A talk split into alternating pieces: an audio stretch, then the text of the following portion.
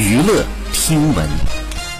关注娱乐资讯。四月五号，黄俊杰前女友花儿超级乖再发长文回顾了和黄俊杰的风波，透露称自己和黄俊杰见面后才知道被利用，所谓的表哥发小均是为了激怒自己。一个从我们认识之前就开始设计的恋情塌房局，却成为了别人的意外惊喜。同时为自己不实言论道歉，表示瞎讲的，对不起。他谈了从去年十二月开始的闹剧到现在黄俊杰的道歉结束，称黄俊杰最大的黑点就是一个大傻子，还提到黄俊杰因为这件。事的变化自己心疼，与黄俊杰自始至终没有删好友提分手，也不存在复合。现在的局面，两人协商决定暂停这段感情，并且向他道歉。好，以上就是本期内容，喜欢请点击订阅关注，持续为您发布最新娱乐资讯。